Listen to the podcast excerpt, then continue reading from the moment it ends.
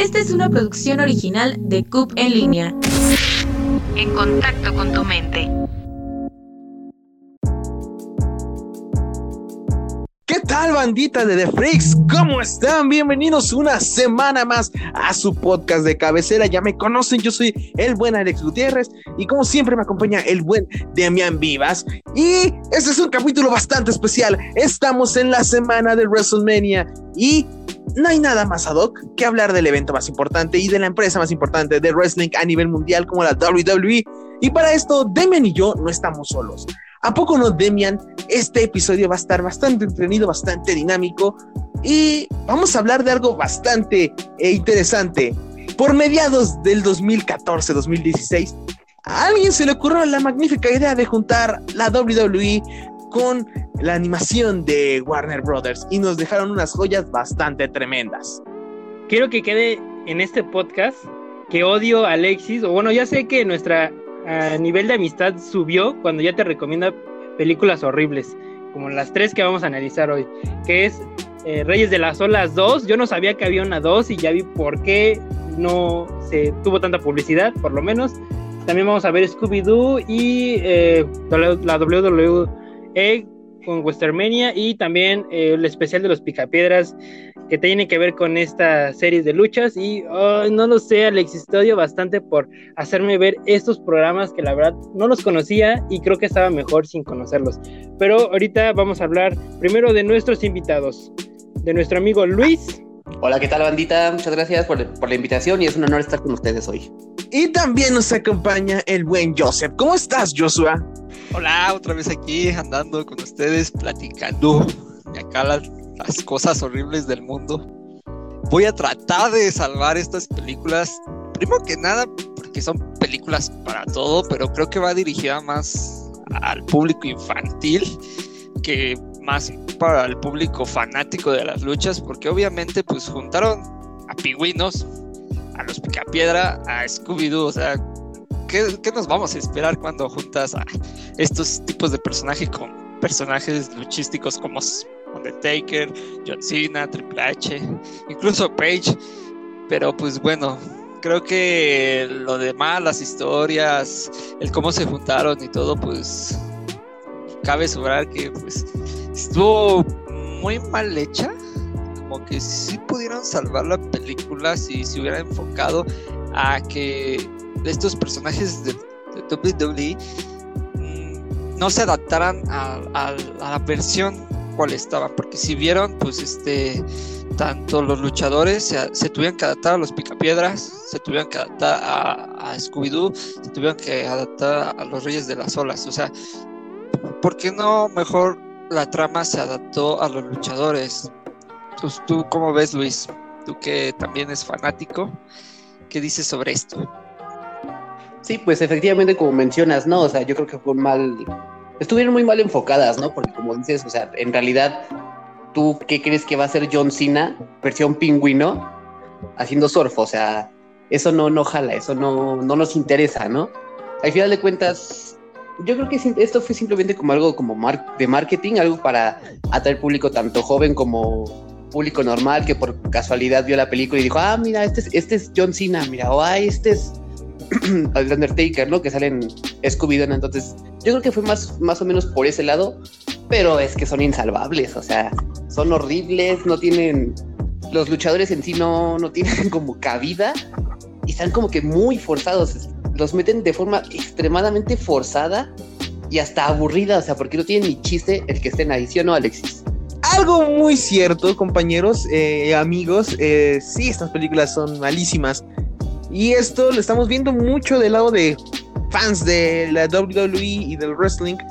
Que sí, se nos hace raro que eh, John Cena, Undertaker, Triple H y Vince McMahon sean eh, pingüinos y estén surfeando. Y hagan un WrestleMania de surf. Eso ya de por sí suena raro. Y las películas ya enfocadas en los personajes de Hanna Barbera, ay, es que sí, es bastante malo, son bastante tétricas. Eh, yo digo que la mejorcita es la de Scooby-Doo, pero en nada, es regular tirando a mediocre. Y vamos a escuchar algo que he querido escuchar desde que se nos ocurrió este episodio, y es la parte del no fan. porque sí, estas películas son hechas para eh, el público infantil que le gusta eh, el, wrestling y también la animación. Eh, Demian, dinos cómo ha sido tu experiencia al ver estas tres películas. Estamos hablando de Scooby-Doo, El Misterio de WrestleMania, Reyes de las Olas 2 y del especial de los Picapiedra y WWE. Dinos tus impresiones acerca de esto. Queremos conocer tu opinión, Demian. Para empezar, yo, como ya dijeron, yo no soy un fan. De hecho, yo no conozco eh, la WWE. Yo no soy fan, no los conozco. Apenas si sé quién es John Cena y el Undertaker, los más comunes. O sea, los conozco y nada más por los soniditos que, que aparecen en sus peleas. Soy ignorante en el tema. Sin embargo, de las películas, a mí me impresionó bastante, primero, ver a las eh, series que ya son muy viejas, por ejemplo, de Scooby-Doo o por ejemplo las Picapiedra, con estos roles tan interesantes. Tengo que decirlo, son bastante malas, tienen un argumento muy, muy, muy este, X, realmente. Pero lo que sí tengo que admirar es la animación. La animación está muy bien hecha. Por ejemplo, en la Scooby-Doo parecía que fuera un, más que nada, eh, un episodio extendido o especial de cuando la serie de ¿Dónde estás Scooby-Doo? Eh, se me hizo bastante interesante. De hecho, para mí es de las mejorcitas, tal vez porque fui, fue la que vi primero y no la sufrí tanto. Ya después, para Reyes de las Olas 2, para empezar, se me hizo un concepto bien extraño y, como dicen, ver a luchadores con, tablas de surf. Y algo que me molestó bastante es de que la, la película original de las Reyes de las Olas pues ya era una, era una historia bastante definida era Ed Maverick tratando de conseguir superación personal y ya no era una persona tan egoísta. Y aquí básicamente es lo mismo, pero ahora con luchadores. Y ya para finalizar, la película de los Picapiedra igual tiene una animación bastante interesante. Eh, de hecho, me recordó mucho al estilo de Billy y Mandy. Eh, los últimos episodios, por lo menos en la última temporada, o la película de Billy y Mandy tiene mucho humor grotesco en ocasiones, eh, ese típico humor de que se le salen los ojos o que de repente aparecen cosas medio raras. Para mí fue la que más sufrí al verla, la de los picapiedra, realmente ya no sé por qué están ahí, o sea, me da cringe, la verdad me da cringe ver a personajes tan musculosos en forma de caricatura, no sé, me da algo. Eh, esta es una pregunta en general para todos. ¿Qué les pareció ver a Rey Misterio con máscara en la época de los picapiedras? Traía máscara pero estaba descalzo. ¿Qué les generaba ver eso? Bueno, yo, yo empezaré a hablar sobre eso. Primera, la máscara no se parece a nada. Y pues, ok, te, te la paso así como que sí que hiciste hacerlo como en forma de picapiedra del de los cavernícolas y todo eso está bien, pero pues por lo menos hubieras respetado que, que se hubiera visto un poquito más familiar la máscara de Rey Misterio. Pero pues creo que ese es un tipo de chiste por ahí del estilo Hanna Barbera, de que no le pusieran este pues ni calcetines ni zapatos. Obviamente los picapiadas no lo usan, así que pues ah, qué más da.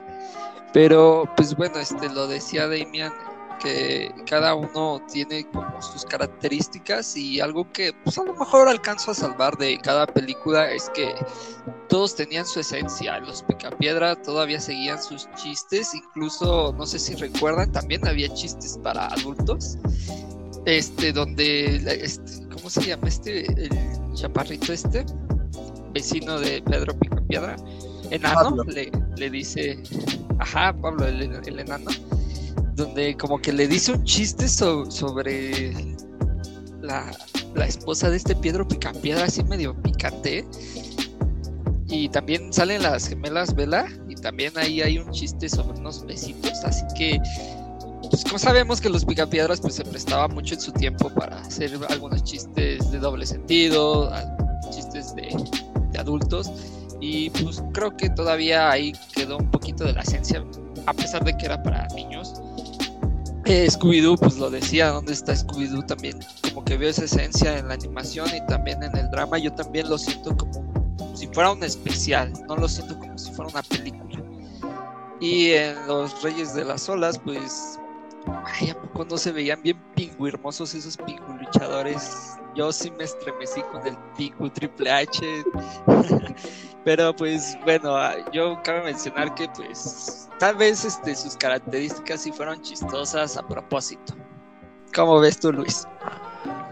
Este, pues imagínate, si a Alexis le dio cringe ver a Rey Misterio con máscara y descalzo, ahora imagínate ver a John Cena en versión pingüino y con unos músculos que, que ni, o sea, que son imposibles, ¿no? O sea, por ejemplo, en la primera película de Reyes de las Olas, Tanque, ¿no? Era el, el pingüino más fuerte y así. Y lo comparas con John Cena y dices, oye, ¿qué se metió ese pingüino? Dios mío, eso no es normal. Y luego, como dicen, o sea, yo creo que la peor de todas, la peor, la más horrible es Reyes de las Olas. Por tanto en temática, tanto en animación, tanto en el pasado que tiene Reyes de las Olas. Es horrible, horrible la película. Y la más salvable, la que más o menos ahí es medio disfrutable, es la de Scooby-Doo. Definitivamente, porque como dicen, conserva muy bien la esencia de Scooby-Doo, sobre todo nosotros que nos tocó esa época dorada, ¿no? De Cartoon Network, donde pues veíamos Scooby-Doo, este, Dragon Ball Z, Billy Mandy, etcétera, ¿no? Entonces, sí, la verdad, ay, que lo que hace WWE por dinero, ¿no? O sea, al final de cuentas, aunque sean productos malos, son productos que les generan dinero a ellos y pues mientras les convenga lo van a seguir haciendo y lo van a seguir haciendo tanto en animación como en la vida real, porque WWE sigue sacando películas con los luchadores reales que son malísimas, que son horribles de ver y argumentalmente, y aún así la siguen sacando. ¿Por qué? Porque les conviene, porque mientras esté John Cena ahí, va todo, todo el mundo la va a ver por John Cena. Mientras esté ahí Triple H o Batista, pues ahí van a estar, ¿no? Entonces, pues al final de cuentas, sí, sí me molesta a mí como fanático, ¿no? El ver a lo mejor cómo se burlan o cómo implementan a esos luchadores en otros ámbitos como la animación y en los diferentes estilos, pero sí, sí es horrible. O sea, como fanático me, no, me, no me gusta nada que hagan esto.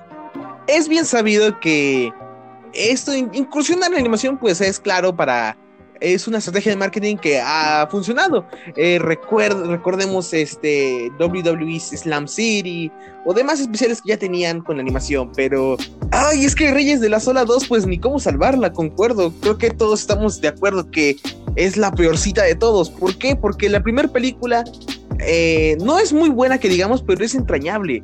El formato en la que se hizo de tipo un documental falso es atrapante y las referencias son muy buenas tiene una comedia bastante inocente la, la primera película y con esta es así de, ok, está sacando una secuela directa de la película, pero con los luchadores pingüinescos.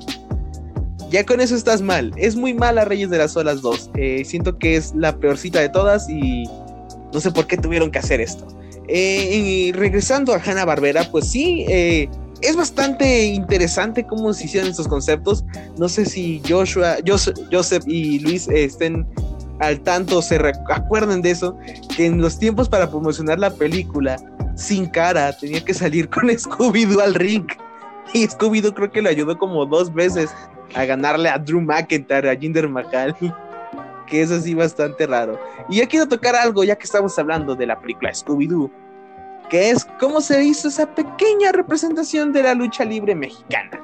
Joseph, dime qué, qué pensabas al ver eso de Sin Cara Padre peleando contra el oso. Eh, bueno, para empezar, sí, sí me acuerdo de la botarga con John C con Sin Cara, realmente me daba un poquito de, de, pena ajena, pero ah, estaba medio tierno porque también recuerdo que una vez hasta salieron, salió la camioneta del misterio qué chistoso, ¿no? Qué, innovador hasta cierto punto, ¿no? Para hacer publicidad a la película. Y ya dentro de la película sí hay una parte donde se supone que el abuelo del abuelo del abuelo del abuelo de Sin Cara, pues este, luchó contra un oso.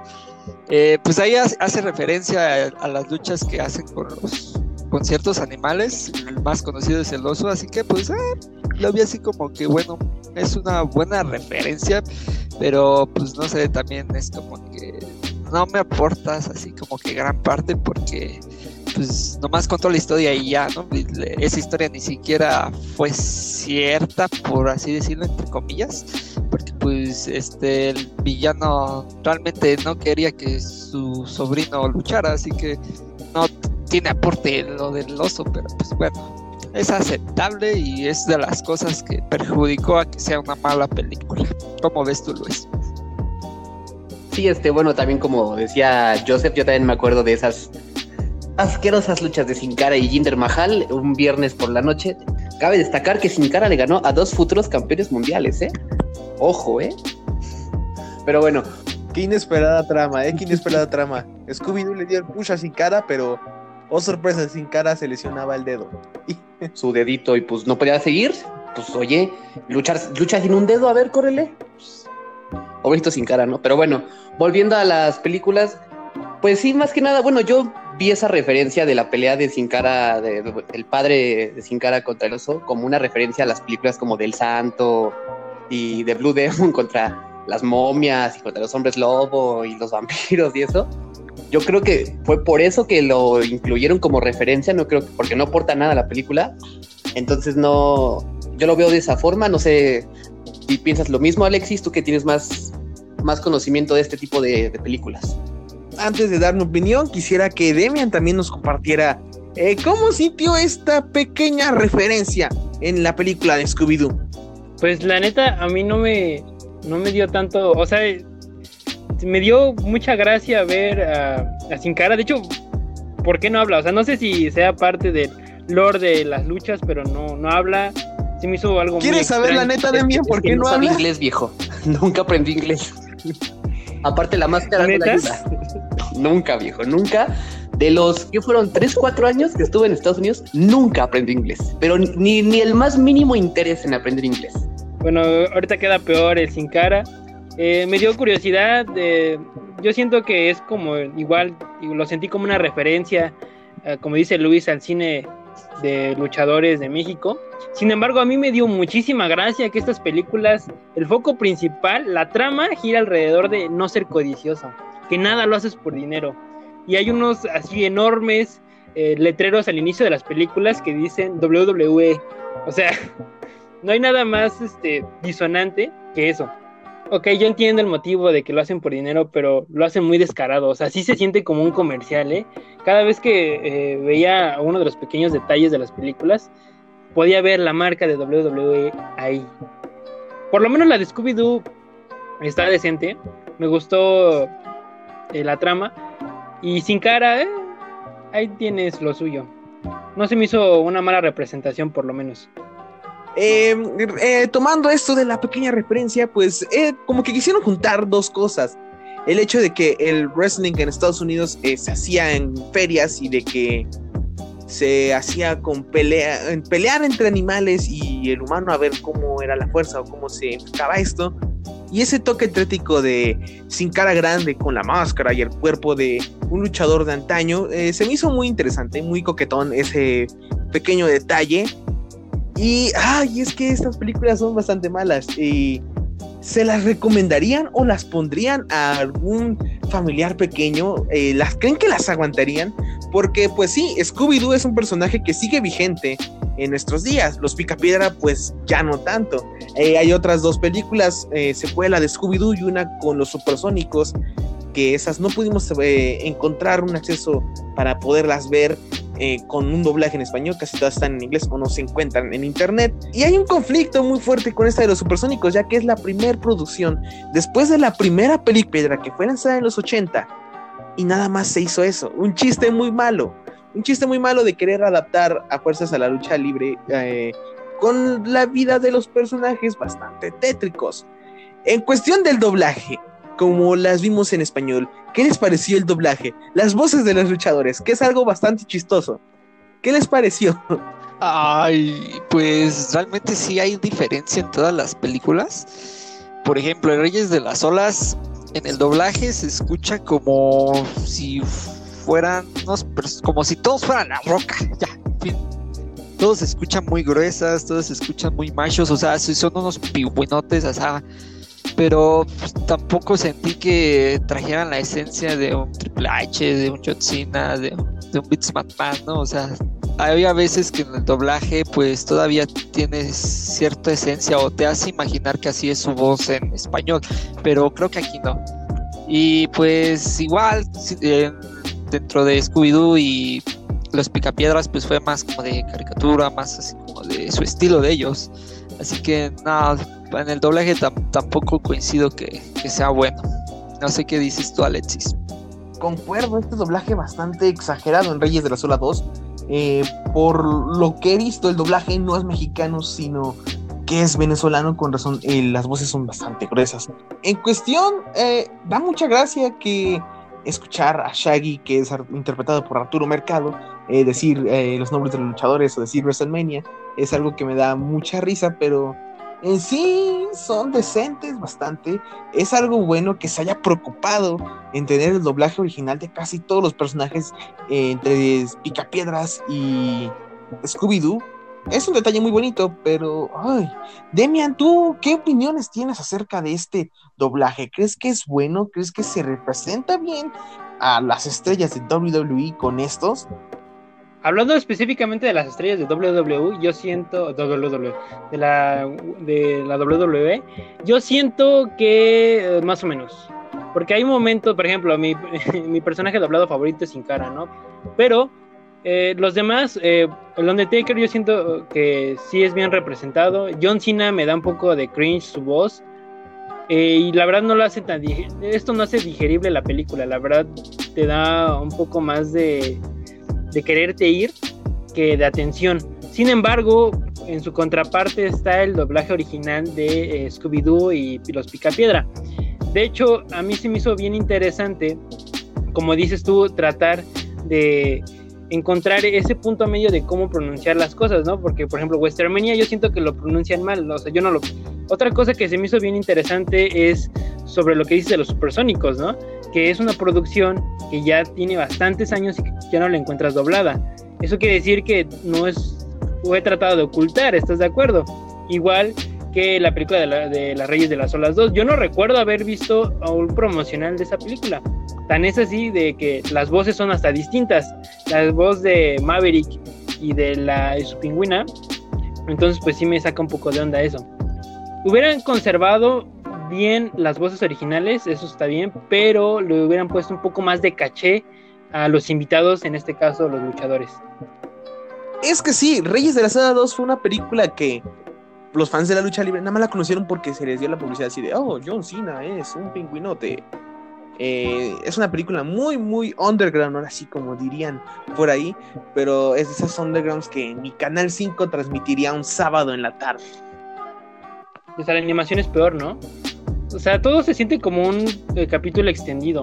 No tienen como esa esencia. Por ejemplo, lo que dijiste al principio sobre adaptar mejor al luchador al entorno. Por ejemplo, eh, un Space Jam, ¿no? yo siento que eso es a lo que te refieres con adaptar un deporte al trasfondo que es eh, los, Warner Bros. de hecho, tiene bastantes referencias al mundo de Warner. hay una escena en la película de Shaggy, bueno, de Scooby-Doo, donde aparece la Liga de la Justicia. para ser más precisos, la, la John Justice aparecen todos los personajes femeninos en una escena. Y esa escena, pues la verdad me gustó. Sin embargo, eh, está muy dispersa actualmente Warner Bros. No sé qué tienen a cabeza actualmente. No, hombre, y eso que esas películas son del 2014 al 2016.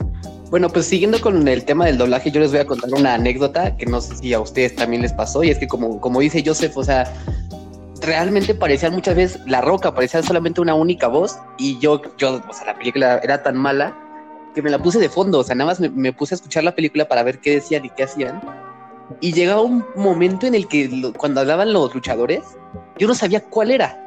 No sé si era porque no le estaba prestando atención o porque de veras las voces eran demasiado similares, pero llegó un punto en el que tenía que meterme a, a la película para ver quién estaba hablando, porque de plano, o sea, no llegaba a reconocerlos bien y pues la verdad sí es un trabajo bastante horrible o hasta mediocre porque pues obviamente sabemos que John Cena no tiene el mismo tono de voz que Triple H, ¿no? Entonces, que suenen igual es bastante, bastante underground, bastante horrible y como dicen, o sea, es una película que no, no la salvas con nada, o sea, no, yo creo que ni el 11 pasa esa película, imagínate. Por ejemplo, yo me enteré de Reyes de la Sola 2 eh, en Cinecanal un día la pasaron, un día que no había nada que ver en la tele, no había nada. Y dije, ok, voy a ver un pedacito. Y fue así, no, no, amigos, no. Exacto, no es para verla con un este. Ni para un niño le gustaría. Chance y es lo último. Y agárrense porque se viene algo más feo, ¿eh? ¿eh? ya está en casi fecha de estreno Rumble, una película animada igual de la WWE que contará con las voces de Roman Reigns y Becky Lynch que nos hablará de peleas de monstruos ahora. Monstruos gigantes tipo Skyus eh, no suficiente con Godzilla contra Kong, sino también vamos a ver a las estrellas de la WWE incursionar en este mundo de monstruos.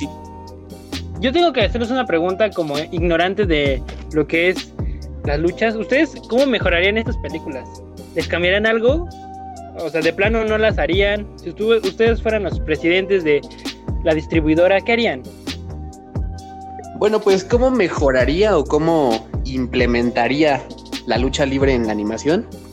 Pues como, como ha, sido siempre, ¿no? O sea, yo haría algo así como, no un tipo anime, pero es una tipo serie con las luchas o rivalidades que ya han pasado, ¿sabes? O sea, eso yo siento que estaría muy bien. O sea, por ejemplo, todo lo que fue el camino de Daniel Bryan hasta WrestleMania 30 sería una muy buena película de animación, ¿no? O, o feudos así que hayan tenido la WWE serios, como que llevarlos animados. Yo siento que eso atraería a mucho público joven y atraería al mismo público de siempre, ¿no? Eh, bueno, yo como lo dije desde un principio, el problema aquí es que no se adaptaron a WWE, sino WWE se tuvo que adaptar a ellos. Entonces yo creo que si quisieran hacer un crossover o algo nuevo, tendría que ser 100% enfocado a la lucha. Eh, como lo dijimos, pues el más salvable es Scooby-Doo por, por, eso mismo, porque no se alejó tanto tampoco de las luchas. Y también habló de, los campeonatos, habló eh, de manera ficción de pues, otras luchas que ya habían pasado. Y yo creo que siguiendo esa ruta y tomándose un poco en serio lo que es la lucha libre y bueno el wrestling pues creo que podría salvar las películas. Pero igual tendría que, que encariñarse y que alguien que tomara el proyecto también tendría que ser alguien enfocado que le guste la lucha que sepa la historia de la lucha y que obviamente no se deje guiar por qué luchadores más famoso en su momento. Hoy en día, pues bueno, recordamos, al menos yo este, las vi recientemente y dije, oh, pues en esa época John Cena, Triple H, Undertaker eran lo máximo.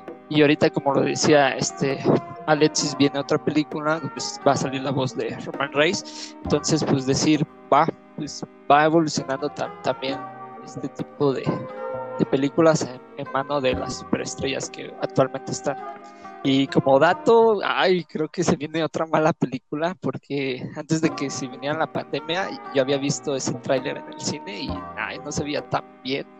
Creo que es otra película más para, para niños y desafortunadamente también creo que subestima mucho al público infantil y al público fanático. Así que deberían como que subestimarlos y dar como que más de lo que queremos los fanáticos.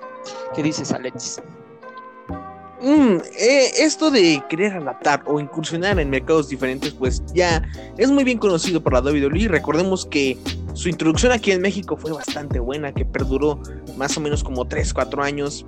Y hacer esto con películas animadas, ay, sí son bastante diferentes. Y luego, al hacer estos crossovers, por así decirlos, con eh, franquicias establecidas como Picapiedras o Reyes de las Olas, eh, no, Reyes de Acción no está tan establecida como Scooby-Doo. Es bastante raro. O sea, Scooby-Doo se presta porque incluso había una serie que se volvió a lanzar en la que Scooby-Doo convive con personalidades eh, reales. Eh, llámese con LeBron James, lo hicieron con la gente de Supernatural, lo hicieron con este. Creo que hasta sale Rihanna, no me acuerdo. Pero sí, eh, fue como que el más. el que más se prestaba a poder hacer esto y el que mejor se adaptó.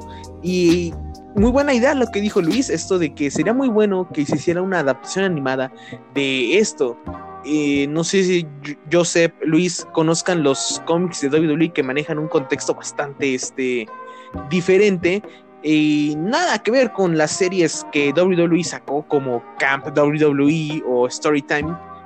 Puede que ese concepto de Storytime pueda funcionar, pero sin un chiste mal hecho bueno, con mejores guiones, con alguien que sepa lo que es eh, el wrestling, que sepa manejarlo y quiera adaptarlo a una manera diferente, se presta muy bien. Por ejemplo, eh, WWE Slam City es un proyecto bastante eh, coquetón, raro, pero coquetón.